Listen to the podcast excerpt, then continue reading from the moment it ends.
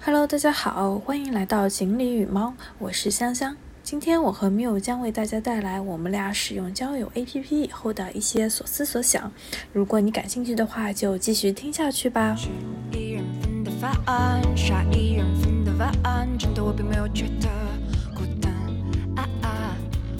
因为我觉得介绍整个播客的定位，或者是说我们的目标。并不足以作为我们的内容，所以我觉得还是需要有一个主题的讨论。所以呢，经过嗯，算是我自己的想法，是我们互相讨论的。就是反正我们之前也做了一些尝试嘛，就想讨论一下最近一直在尝试的交友 APP。这段时间，包括其实我会尝试的久一点，就是从去年开始。哎，Miu 是你是今年吗？今年开始吗？对，就是大概过年的时候，就是其实也是想做播客，然后我们想找个主题来聊，所以 Miu 就尝试了一下那个交友 APP。但是其实我应该比你早，因为我最早知道这种恋爱 APP，包或者说是交友 APP，嗯，对它有一个初步的印象的改观，应该是之前。玩了两天的那个日本的那个 A P P，就叫 Pair，就那个时候想学日语，然后 觉得找一个日本人是最快的路径。好呀，我们就简单是先说一下我们为什么会选择最近尝试使用了一下交友这个 A P P 吧。就除了出于我们播客的目的，这个不算啊。我们还是说一下其他的一些想法。嗯，其实因为其哎呀，我好感觉我们要是又要说到我们的年龄问题了，就 是这个社会有它的一个压力倾向，你在不同的年龄阶段需要完成不同的 KPI，就比较传统吧。然后我们也是在跟 KPI 的作战。我们两个也算是有一定的社会阅历了 社会阅历是的，是的，是算有了好吗？进入社会，嗯，我们是即将乘风破浪的姐姐吗？哦天呐，这样不就是暴露我们年龄了吗？哦，掐掉，删掉，没关系，我们要坦然面对它，我们要和解。对，我们要和解。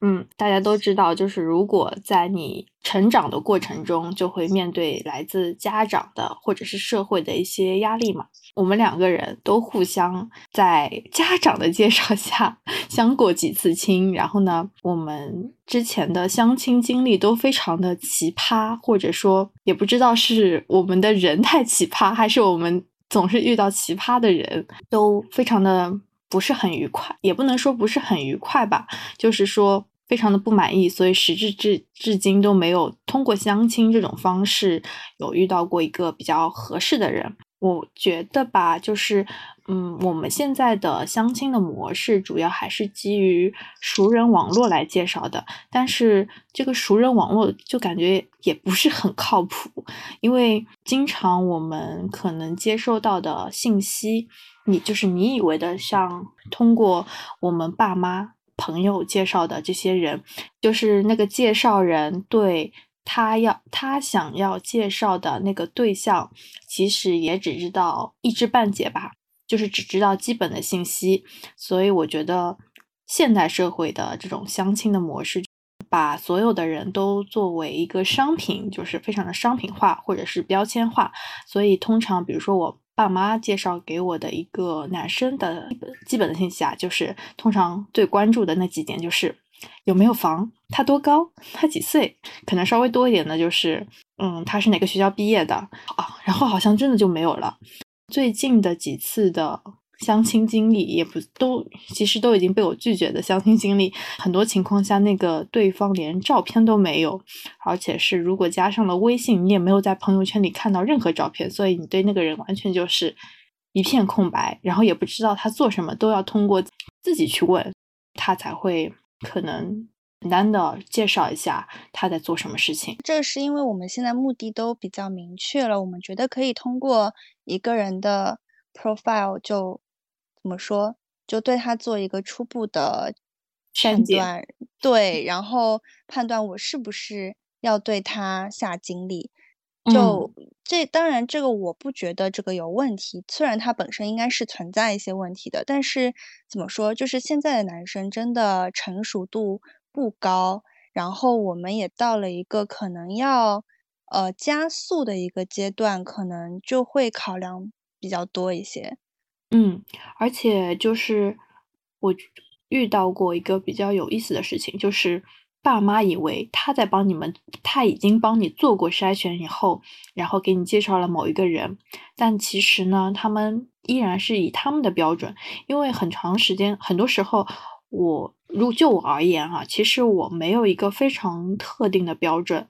或者说，我有一个很基本的标准，就是，嗯，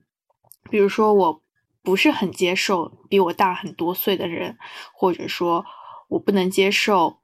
他的他的，虽然这样说不太好啊，就是我不太能接受这个人只是大专的，或者 或者是 或者是那个他的工资比我低很多，就感觉这样会有一个很大的落差，即使他家可能已经有了什么一套房、两套房，然后。呃，身高也是很高或者怎么样的，但是就感觉就是两个人在一起就会很没有话题去聊天。然后这个问题呢，就是在嗯之前遇到的一些人，就是加了微信以后也特别突出，就聊着聊着感觉嗯满脑子问号。对我感觉就是，其实我们就可能。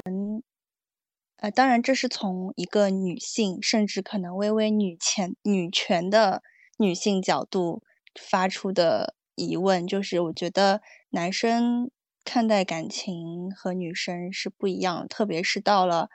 我们这个年纪，那我可能要求的是一个，不管是在精神高度还是在物质高度都可以跟我匹配的人。但是从男生的角度来讲的话，就普男自信吧。就如果他是跟我相同的物质和精神高度，他必定是要求会，就是会对女性的要求更高一些。那么这个 match 的过程就是永远都是 match 不上的。嗯嗯嗯，而且我觉得很多时候，嗯，通过这种。为什我之前很多时候都没有加对方微信，都是被催着说你先去见一面，然后通过见一面后，然后在现场加微信了解，呃，等于是后续再有可能有进展之类的。但是通常来说，嗯，加了好友以后，呃，嗯，现场见面以后加了微信，但是。有，嗯，这个总这样的经验总共大概有两三次吧，但是在我回家或者是过了几个小时后，我从来没有接收过任何的信息。哦，有一个好像是有回复的，那个前提是我还没有直接跟我爸妈说觉得不好，因为那个时候还是等于是我中间会在外面逗留一段时间嘛。就等于这样就结束了，然后我就觉得很奇怪，就感觉是我看电视剧看电视剧看多了呢，还是说现在的男生都不是特别的主动？因为基本上到聊天呃现场可能聊的是还 OK 或者是怎么样，但是因为我本身是会比较排斥一些这种相亲的模式嘛，因为可能大多数对对方不太了解，或者是说我本身有一丢丢颜控，然后就。还是有点看上，嗯，和对方见面的时候并没有什么心动的感觉，但是呢，对方也没有主动和我聊天的话，那我就感觉更没有什么意思了。然后久而久之，觉得这种模式非常的不 OK，然后就希望通过这种相亲 APP 嘛，因为啊不是相亲 APP，交友 APP，就是 他会先聊天，然后呢，你也能够看到一些他比较个性化的介绍。啊，他的兴趣啊，他的爱好啊，他的工作经历呀之类的，然后会有一些感兴趣的点，你就可以去点它，然后进行了了解。啊，嗯，就感觉这样是不是会更容易遇到自己感兴趣的男生吧？所以说，在去年的时候，我正好在听艺术叨叨，当时他们应该是接了个小小小的推广吧，但是他们也是非常的简单，就在节目的最后就有提到那个我们现在用的这个交友 APP 的内容，因为当时我还记得，哎，我忘了是蓝毅还是莫妮，他就说到他。现在的男朋友也是通过交友 APP 认识的，因为他非常喜欢他们本身艺术叨叨的这个节目，呃，蓝播客就是做关于美术馆、博物馆相关的内容嘛，所以他们本身可能在这块的兴趣点上就非常的契合，嗯，所以当时呢，就是因为我之前也没有过这样的尝试，所以就抱着试一试的心态就下载了这个 APP，然后就从去年开始。陆陆续续的用，然后用这个 A P P 和男生尝试着接触聊天，嗯，基本上是这样的一个过程。其实我觉得在相亲的过程中，如果是见面的话，基本上是属于我会努力的跟他聊，然后不让整个场子冷掉，就是还是有一种怎么说，这叫什么人格？怕冷场这样的一种性格，所以我会忍耐我看到的 不那么好的表现，然后同时觉得自己不能过早的对对方下判断的这种预设，然后去跟他聊，所以基本上聊下来都还是挺 OK 的。然后他们也并不觉得其实我是不满意的，但是基本上就是见光死的节奏。嗯，但是我觉得我会在这个相亲的过程中受挫，就是并没有遇到特别合适的人，可能是因为我把这一段亲密关系太当回事了。就是我觉得我要非常珍重的开始一段关系，那么这个人他必定是。要在我的契合度内，大概百分之八十左右，我才觉得我可以让自己跟他继续下去。但是就是比较理性，并不是冲动的那种，就跟学校的时候的那种，嗯，感情的建立是完全不一样的。不能说本末倒置，但是它一定是没有那么多激情的成分在里面。那么走要走出那一步，也就比较难。嗯，就是嗯，因为你理解这个相亲的字面意思嘛，因为相亲的目标就是想要让你结婚。其实它跟谈恋爱就不太一样，因为谈恋爱就感觉并不是一定要奔向婚姻那一个终，婚姻也其实不是终极目标，但是就是下一个阶段吧。因为你谈恋爱可能会更加随意一些，然后。有一些像，如果你觉得不合适，就及时分开就好了。但是相亲的目标会更加明确，会有就有点目的导向，就是你一定是奔着那个结婚才去认识那一个人。当然，我这边的话，可能并不会特别想要以这样的目标去认识男生，嗯，但是我也希望能够通过其他的。不只是相亲的方式认识到或者是接触更多男生，因为我们可能本身进入社会以后，包括像工作或者是生活交际圈，其实的确是相较于学校是变窄的，和男生认识或者是更深入了解的机会不是很多，所以只能通过相亲这种模式来认识更多的男生，但是这个认识的男生的。这种范围，或者是说他的兴趣点，就很有可能完全不能跟自己的呃感兴趣的地方 match 到，就会天差地别。我觉得我相亲的时候也不是奔着结婚去的呀，我也是奔着一段恋爱关系，或者说一段交友、一段朋友关系来开始。但你会不自觉的把自己的一些呃对亲密关系的想象。会放进去，就比如说我能不能跟这个人成为朋友，或者说进一步，就他一定是比通过其他的模式交到的朋友，他的门槛是要高一些的。嗯，所以很多时候相亲对象也没有成为朋友，对，人家也不想跟你成为 朋友，好吗？我也不知道人家到底想不想和我成为朋友，因为人家也没有这样说过。讲不定人家后面还有很多个等待着他的选择。嗯，也是哦。就比如说我们之前相亲过的对象都已经结婚了呢。对，我觉得我就是一个送婚码头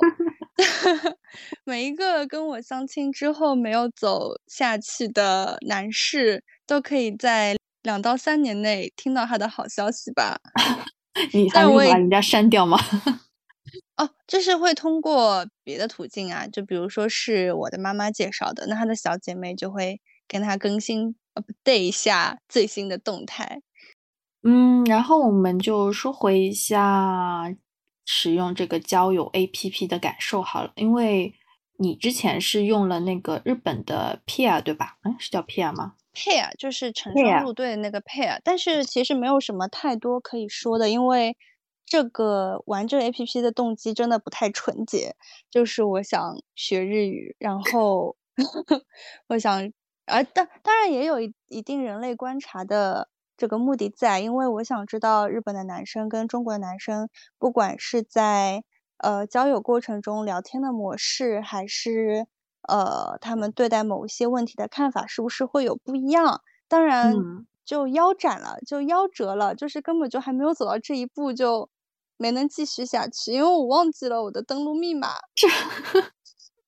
这也是非常戏剧化。对，然后就是，但是你。嗯，你可以感受到那个 A P P 上面的朋友们都还是蛮有性格的，跟陈相比的话，会信息更多一些。他们就是都非常完美的继承了日本人这个非常啰嗦、噼里啪啦的这种特质。他的自我介绍可以写一篇小论文出来。是每一个人都会这样吗？还是说？大多数的人，大大多数人啊，哦，对，还会有一些 emoji 小小花纹、小图案，就是有点像日本人是吗？对，就是很 SNS 的那种风格。然后我因为也没有玩太久，就玩了两三天，只跟一位男士 match 过。其实到现在都觉得有点遗憾，因为不知道后面怎么样了。那是一个东大的。男生，然后我当时还去问了，他不是也使用过这一款 A P P 吗？嗯，我就问他说：“我说这个 A P P 上的人都这么高端的吗？东大，这不是感觉是大学里的高材生？对，高材生，金字塔尖的男人，这种就是怎么会在这种 A P P 上出现？”然后他就跟我说说，这个 A P P 上不是东大就是早稻田，不是早稻田就是京大，就是全部都是响当当的那种名字，所以我当时还蛮期待的，但就没有然后了。哎呀，那那是因为你忘了你的登录密码？就是它最早是可以支持手机号码登录，然后而且可以支持呃日本以外的手机号码，但是它后来就再也没有给我这个 login 方式。嗯，应该就是被限制了。对，就应该就是被限制了。但是我也没有把我自己的 profile 撤掉，所以它可能到现在为止都还挂在那里，就也蛮惊悚的一件事情。但是你就不会回人家呀？对啊，对，我想起来，就是也因为它也是类似于说你可以点人家，别人可以点你这样的一个模式，它也会有那种。嗯，就是跟陈很像，就是喜欢，超级喜欢。他如果点超级喜欢，或者说他点了喜欢之后，是可以留言给你的。然后你就会发现，很多日本男生是会对你提出一些问题的。比如说我当时写的资料就是，我其实是在国内的，这一段可能是一段异国的交友关系。他就会问你说。为什么你会来这个 A P P？我觉得是有点深度的问题。嗯，啊，那个这个就正好可以说一下陈的使用感受，因为我用的比较早嘛，就是就从去年十一月份还是十二月份的时候就开始用，当时应该这个 A P P 其实没有做大范围的推广。或者说用的人还是比较少，所以当时进入这个 A P P 的时候，就会发现这些可选择的男生的信息都是还是比较完整的，就是通常不会像现在一样，现在很多呃，如果有人进入这个 A P P 的话，就可能会发现他给你推，他每天会给你推荐二十个人，但是这个二十个人里，很多情况下大概有三四个，就是他的信息非常的少，就通常只有一张照片，或者是他自己打的几个标签。但是在最开始的时候，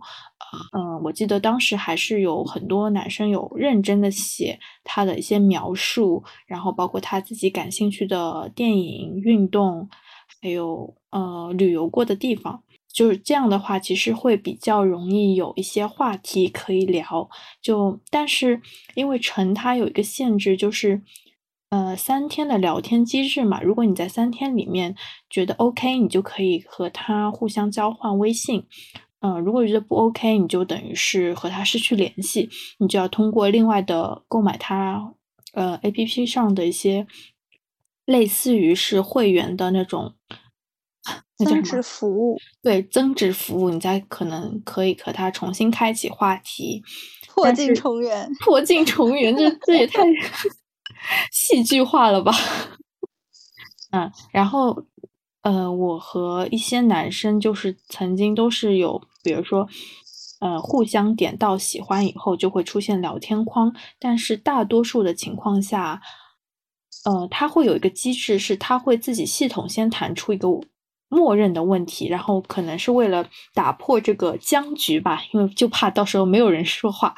我就会对应那个问题，可能会有一些回答，然后很多时候其实大概有。我想想啊，百分之五十可能是男生其实没有回复你的，那还剩下的百分之五十里面呢，会有一些互动，但是很多情况下都是会需要我自己去主动问对方的问题，我很少遇到对方来主动问我相关的问题，特别少。大概只有一两个是这样，就主动问我问过我一些我的 profile 上面的一些细节，或者是我感兴趣的点。但是我通常因为他本身写了一些我感兴趣的点，所以我肯定会针对我感兴趣的点去追问你为什么会喜欢这个电影啊？你的工作经历是什么什么的。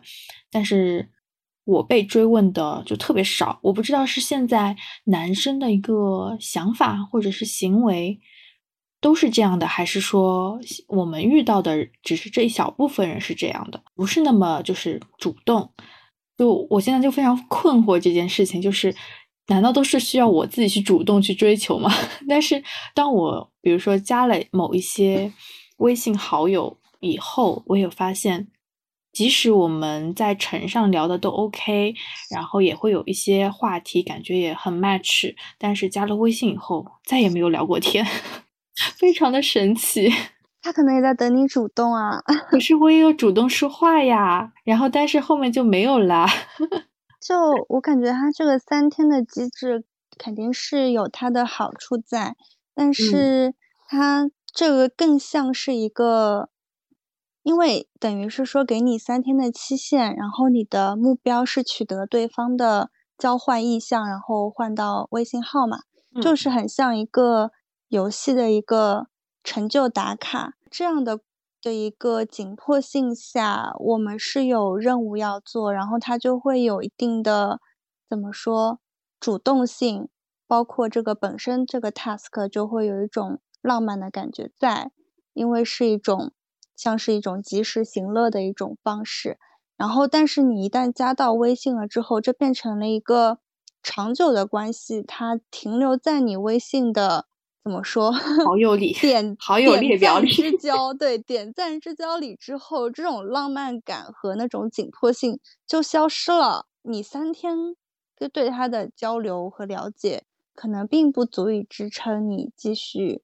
这段谈话。但是在那个三天的聊天设计机制里，其实。我不知道是我不知道大多数男生或者是说我遇到的男生的想法啊，我遇到的男生就是可能没有你说的那种任务性或者是紧迫性，就是会觉得时间很紧张，就觉得要赶紧和 match 到的女生多聊天多了解。也有可能因为它本身是一个交友 APP，你会选择很多个你感兴趣的女生，然后去了解，有一点像点到能够成。匹配成功是有点意外之喜，并不是势在必得，或者是需要自己去很努力才能够匹配到别人的这个过程。嗯，所以，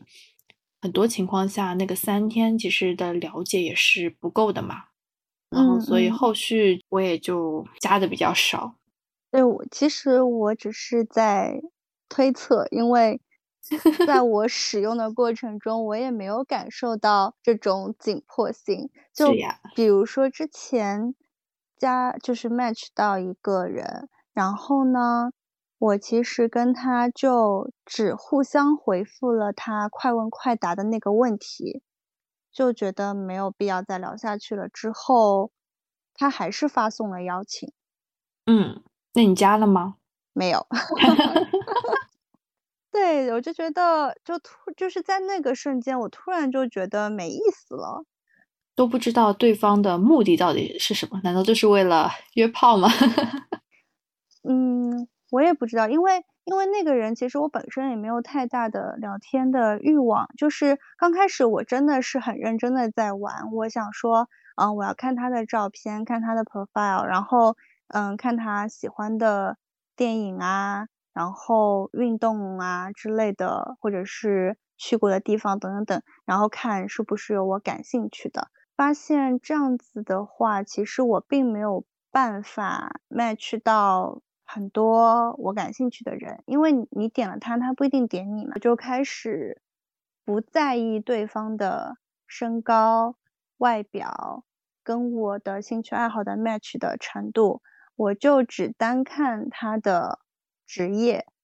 和他的自我介绍，我觉得这个人可能是有趣的，然后这个人职业是我感兴趣的，那我就会去点它，我真实的把它作为一个交友 APP 在使用。就是从交友的角度，我也并没有去怎么说开展一些非常有趣的对话，然后并且能够发展到微信上，因为可能对方能够察觉到你是。比较明显的只对他的职业和一些特定的内容感兴趣，而不是他这个人或者是怎么样。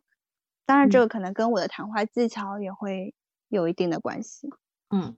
就是我之前也有和别人说过我在使用这个 A P P，然后我就说我非常的受挫，然 后我就说啊，我为什么我遇到的男生都这样？是我的聊天方式有问题吗？然后人家说没关系，你就多尝试一下，多练习和男生 聊天，因为其实我们我们俩可能本身的男性朋友的确是比较少一些，然后周围比较玩的多的，能够出去玩的。大多数还是女生吧，男性朋友少的直接导致的原因，可能就会影响对男性的这种交流方式的不太了解，在实际和其他的男生，除了和我们本身比较熟的男生聊天的时候，就会出现一些问题吧，相当于是。是的，觉得这个异性朋友的数量，这就是逐年递减。对，本来是。本来是可能是匀速的，然后到了某个时间就开始加速。啊，我特别想要分享一下，就是之前我跟你说过，我在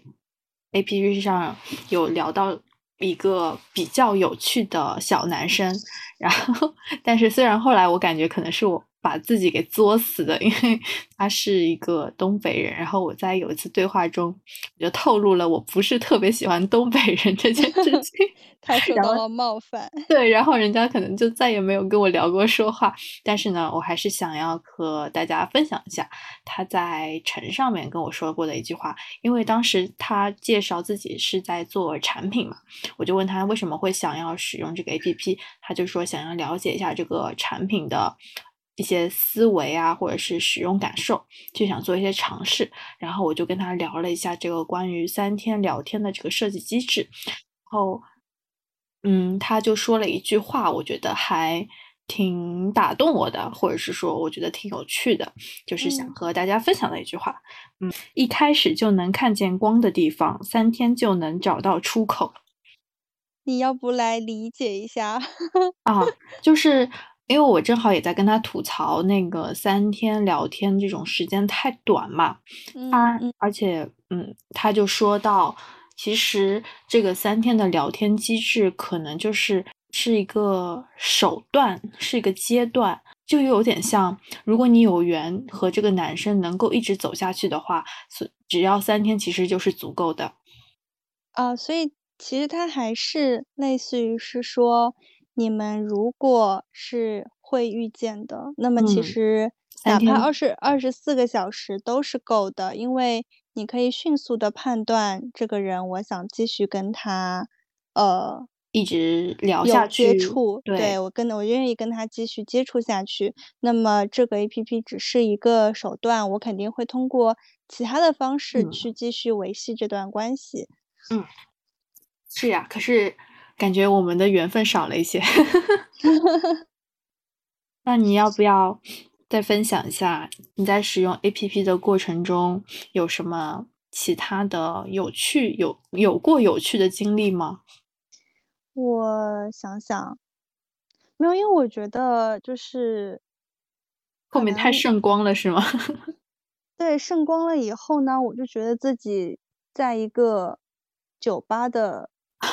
就是 清吧里面那种感觉。我喝着酒看着。大 家，但是感觉都跟我没有什么关系，然后可能大家也不是特别的热情。但是早先比较认真的时候，也是遇到过那种但是我发现好玩的好玩的、有趣的都是小弟弟。哎呀，不要介意人家是小弟弟嘛。对，我我不介意小弟弟啊，就是我的意思是说那种让你很快乐、讨你欢心，嗯。然后能够理解你某一些思维的，反而是就说话也不冲的，反而是一些小弟弟。弟弟。对，而且他的他的阅历其实也不能叫阅历，就是他经历的事情，或者说他对某一些事情的看法，其实，呃，让我有一种他并不在他自己这个年龄的感觉。就可能世界上还是有不一样的人的吧。但是很可惜，就是虽然他跟我交换了微信，但是我点晚了，然后过了十二点，这段对话就过期了。你就要充值服务一下。对，所以他也没看到我的微信，我也没有看到他的微哦，我看到他的微信，但是我忘记了。啊，就是我们想现在讨论一下，追追星这件事情会不会影响我们的恋爱观。然后呢，因为之前也看到过一句话，追星会影响自己的桃花运，感觉是被影响到了，因为我们的爱 被都被分出去了。当然追星也会有一丢丢会影响自己的审美，或者是说价值判断。当然我我觉得我们俩的价值都是还 OK 的，比较正常。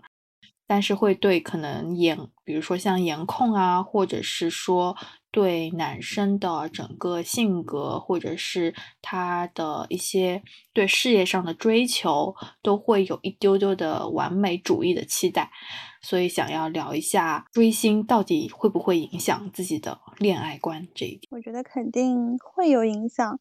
就不至于影响到什么，我要拿喜欢 idol 的那一套标准去看待世间所有的男性，这是不可能的。再加嗯。上其实明星展现给你的也只是他众多面当中的其中一面，可能积极向上，也可能有很温柔，或者是很对粉丝很好，或者是怎么样，但他这都是他想要表现出来的那一面，他也有很多我们不知道的地方。我觉得我们肯定是从像初中开始就有关注明星，或者是当然初中的时候，可能当时的明星都是非常的非主流。就是哎，但但其实我很想就是突然回到上一个话题，就。是我我发现我们好像遗漏了那个炸弹的机制。哦。好的，那我们先补一下，待会儿把它插进去。嗯对，嗯。就是你会炸什么样的人呢？因为那个炸弹的机制其实是从今年的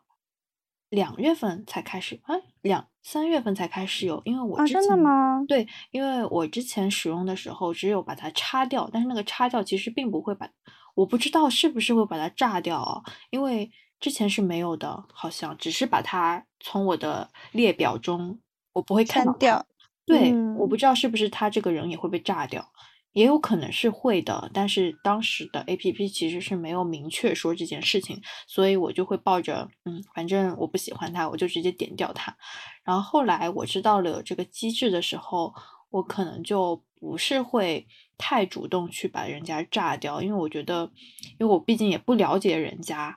如果我去把它炸掉，其实也会有一点点对别人不太尊重吧。后来我会炸掉的其实比较少。但是我会明确炸掉的一些人，就是有明确的约炮的嫌疑，或者是说出来的话真的是太匪夷所思。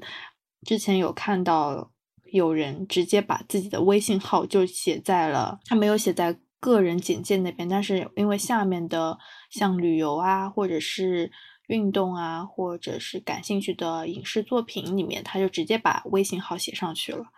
我就嗯。感觉没有什么意思，感觉他的目标非常的明确，然后就把他给炸了。还有的呢，就是非常的自恋，或者是说，因为他可以发一些不只是一张照片嘛，就是他可能发了一张头图以后，会发一些其他的照片，就会非常的不堪入目，然后我就会选择把它炸掉。基本上是这样的，因为炸的比较少，其实。嗯，我也炸的比较少，真的是怎么说？就比如说。他有非常明确的侮辱女性的这种言论的话，我就会把它炸掉。然后侮辱女性，等一下，等一下，他他说了什么 侮辱女性的言论啊？就比如说，像我之前跟你讲，哎，这样一讲，不就是把那个人给爆出来了吗？哦哦，好好的好的，我们哔哔哔哔。对，然后还有就是那种他直接放了一张照片，就会。自我简介就会说，我只是上来测试一下，我可以活多少天，然后就会有一种，嗯，既然这样，那你也别活了吧，然后我就会很想 炸掉他。当然我不会这么做，但是当时会有这种想法，因为我觉得他可能会把自己在这个 APP 上活了多久作为他一个炫耀的资本，就是你看我的生存值好高啊，或者是。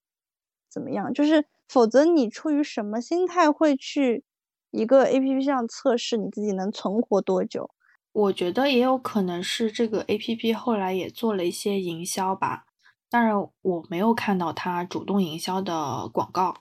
嗯，除了他有一次是我不知道是随机波动主动邀请的他，还是说他。和随机波动相约，然后成的 A P P 的创始人，我看到那个，对，就是去呃上了一档，对，上了上了一次节目嘛，相当于是整个节目都在聊这个 A P P。然后后来的话，就也有看到有一些人的介绍里有谈到他是随机播客的听友。然后后来就感觉城上面的人越来越五花八门，因为最早的时候。十一月份使用的时候，比如说每天有二十个推荐的男生，大多数都是在国外读研究生或者是读本科的，然后感觉都非常的有学历，知识渊博，或者就是有一些是互联网的产品，或，人均互联网大厂员工。啊，对，而且我发现他们很多都会呃。在资料上透露自己极客的 ID，或者是其他平台的账号，这类型的我也不太会去过多的关注。嗯，然后后面就进入了进入的人可能就更加的复杂，就感觉匹配到的或者是推荐的就越来越不感兴趣，就特别少了吧？可能资源池本身也比较小。那我不得不吐槽一下，就是大家对自己的肌肉。都好自信哦，就好多人都会九张图，八张是自己在健身房的腹肌照、肱二头肌照。哦，我也不能对这个也是我不太能接受的一点。我我可以接受男 idol 在偶尔。练完举铁以后拍一张炫耀一下，或者是他们互相炫耀一下，拍了个小视频是吐槽的那种。但是我不太能接受九张图都是在秀他的肌肉。男性自我意识那么强吗？对，就是，所以我一度就很想换成男号，然后去看女生到底会放一些什么样的照片，因为其实说到底，这个资料是你自己想要展示的那一面的相关的信息嘛，那肯定会怎么说？就是我觉得女生应该会不是特别希望把自己在工作中的那一面带出来，还是希望大家可以看到更多面，或者说更真实的自己。嗯，但是男生好像。我目前看到的就不会，就是他还是蛮会有一些篇幅聊自己的工作，聊自己的呃经济条件和社会地位。嗯，我觉得可能和男生本身的兴趣爱好点和我们比较不太一样有关，因为有一些他可能本身就是。嗯，比如说像二次元，或者是摄影的，或者是本身在传媒行业里的，他接触的面会非常的广。但是像有一些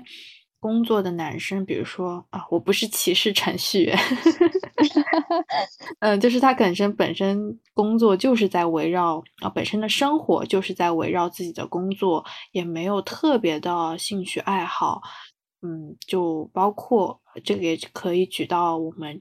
呃，我这边相亲过的男生，我就有问他你平时有什么爱好之类的，他就说平时就是在家。我就说为什么不出去玩一下啊，或者是出去看看电影啊什么的？他们就会提到一个人看电影多没意思啊，然后出去玩一个人也很尴尬，一些并不会主动像女生一样，就是有结伴出去玩，然后可能和其他的男生一起出去玩也有点奇奇怪怪的吧。嗯，我我确实觉得 两个男生 一起出去玩，有的时候那个氛围让我觉得 浮想联翩。嗯，这个感觉好像是有一点点男性的弱势的地方，是吗？找不到可能是可能是来自来自女性对男性的一种凝视吧。哎呀，这样感觉他们也挺可怜的啊，都没有机会自己出去玩。当然，但是我觉得，随着我自己进入社会以后，因为大家朋友都会比较忙，有时候也不一定能够约上自己的朋友出去玩或什么。有时候我就会选择可能一个人去看电影，或者是一个人去看展。虽然会觉得很有一丢丢不自在，但是。看电影我觉得还 OK，因为一个人反正是在黑暗的环境下嘛。但是我觉得，嗯，哎呀，我不知道男生是不是就不太也不太能接受一个人做这些事情吧？他们可能还是会需要有一个伴儿，但那个伴儿可能是女性朋友。很多男生在跟你接触，然后聊到旅游相关的事情的时候，他们就会有一种。嗯，特别想跟女朋友一起出去旅游的这样的一种美好的畅想，但是我不得不说，就是相亲过程中遇到的男生真的是不太会聊天，就是他们非常能够抓住让你反感的点，一踩一个雷。我觉得可能也是男生，或者是说我们接触到的相亲的对象。那些男生本身在平时的生活中、工作中跟女性接触的也很少，就是我们互相接触的都很少，所以也不知道对方怎么想的。有可能。好的，那我们啊，还有要对陈 A P P 来说什么吗？好像也没有什么了。最近其实我已经把它关掉了。哦，真的，你已经关掉了。因为我觉得好像真的找不出什么合适的人，但也有可能是因为地域限制的问题吧。哦，那我可以分享一个我今天刚刚发现的非常有意思的一个现象。嗯，就是这个池子好像已经没有人了。就是呃，我之前就是仅凭职业去勾选嗯男生的时候，就是想要交友的时候，然后我记得我有。我有点一个每天二十个推荐里的一个男生，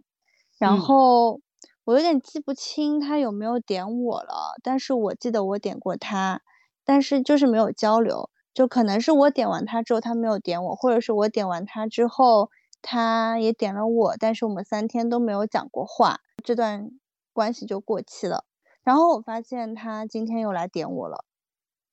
然后你们是匹配成功了吗？于是乎我又点了他，然后我现在想问问看他的感觉是什么，说不定人家已经把你忘了。对，就是应该是这样，没错。但是我就会觉得很奇妙，会不会是他新注册了一个号？应该不会，因为我当时记得很清楚，我是因为他的照片和职业，然后才会点他的。让我们，那我们可以回到刚刚你说的追星和恋爱观，你还没有表达你的看法。哦哦，我们回，那我们就回到一下啊，那我来说吧，那就是我们，嗯，就像前面讲到，我前面讲到说。嗯，我们不会用追星的这一套标准和我 get 到某一个 idol 的一些标准来去现实中判断我遇到的男性他们属于什么层级，是不是有成为我男朋友的倾向，或者是之类之类的这种假意的判断，但是它肯定会影响我的审美，或者说我对男性的。美好的期望，我希望他和我看到的 idol 一样，是积极向上的，是一个好人，是一个好人。嗯，我觉得话，为什么我们会喜欢那个 idol，或者是无论是比我们年纪大的，还是说是比我们年纪小的？嗯，他身上必定是有一定的闪光点，但是在我们可能相亲的过程中，其实我们是没办法找到那个闪光点的，就没办法一击即中的感觉。当然，有一些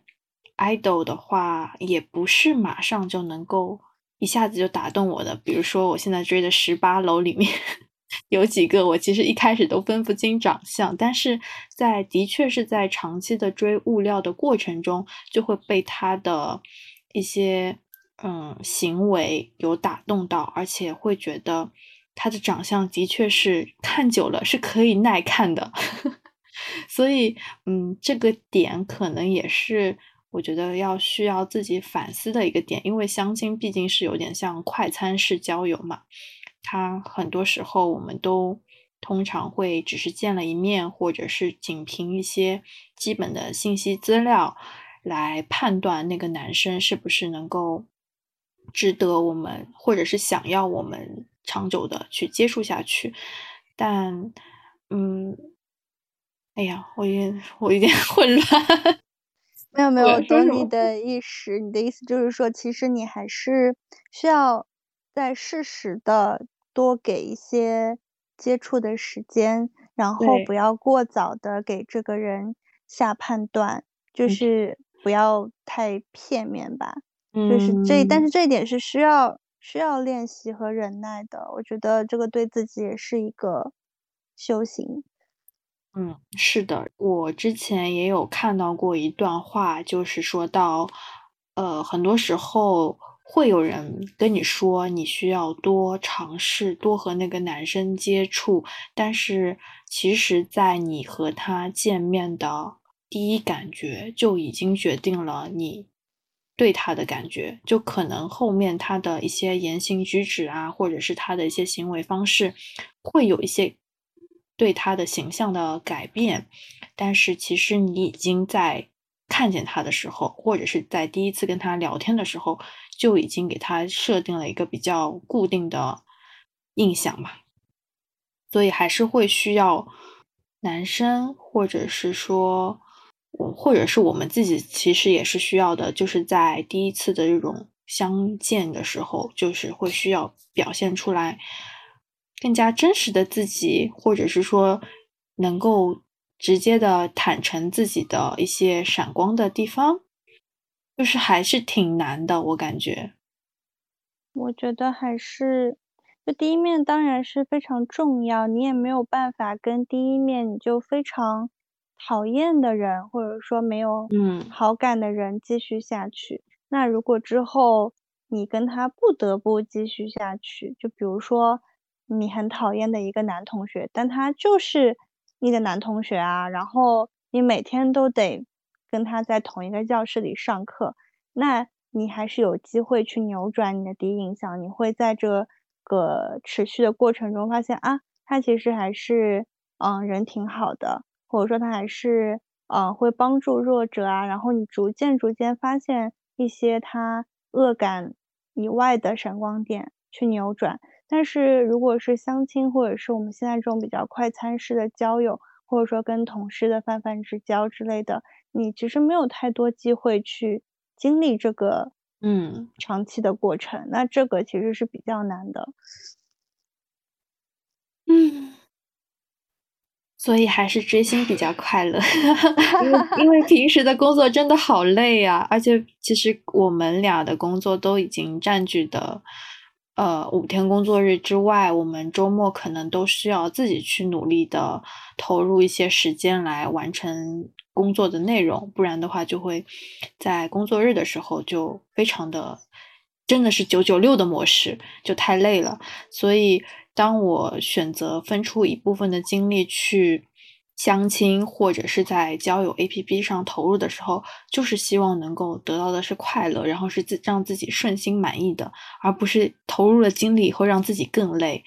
然后这样的话呢，所以就感觉当我选择追星来消耗我的一些闲暇时间的时候，都是得到的是快乐。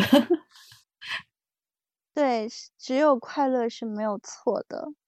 但是我其实有想过一个问题，就是说。就你前面提到的工作，等于说是我工作和我生活的一种 balance。那你现在看，就是我们看起来是因为工作占据了比较多的时间。那如果说爸妈问起来，嗯，你为什么不选择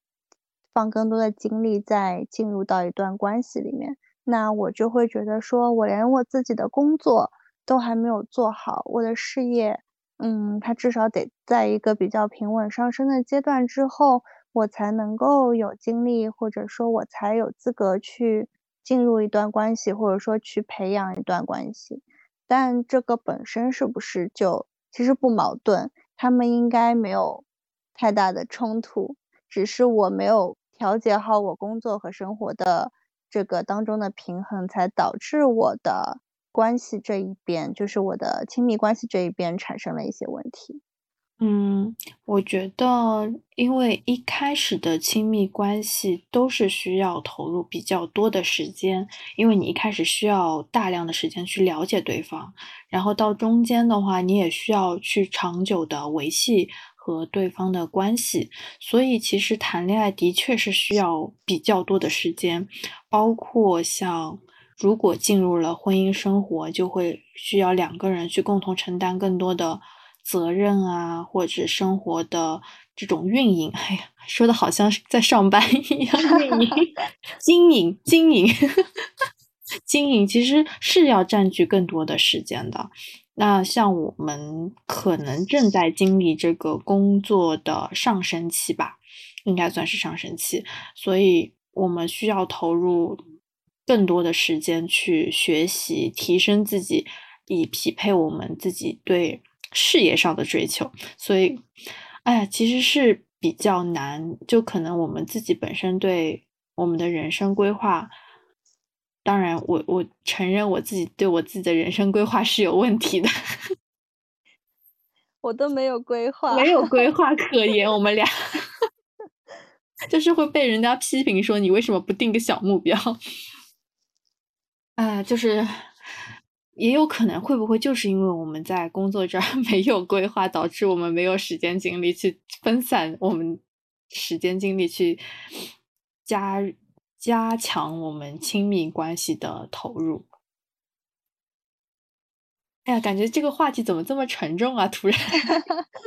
突然聊到了我们未来的人生规划这个经历。好的，好的，我们来 SWOT 分析一下，然后 看看能不能搞一个三年规划。嗯，啊，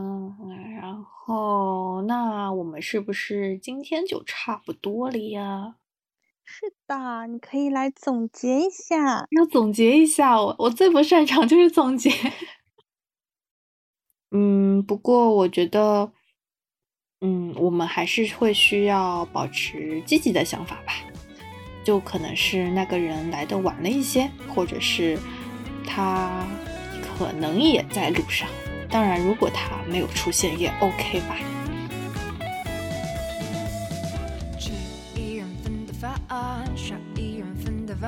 真的我并没有觉得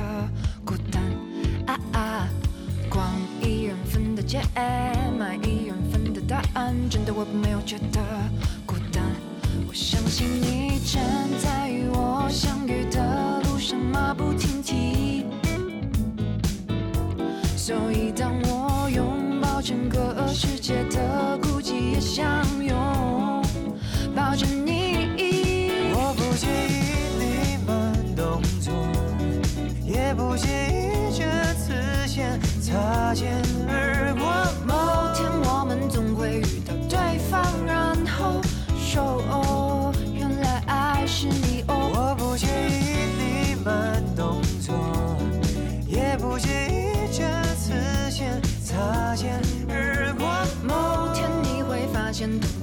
删除。的。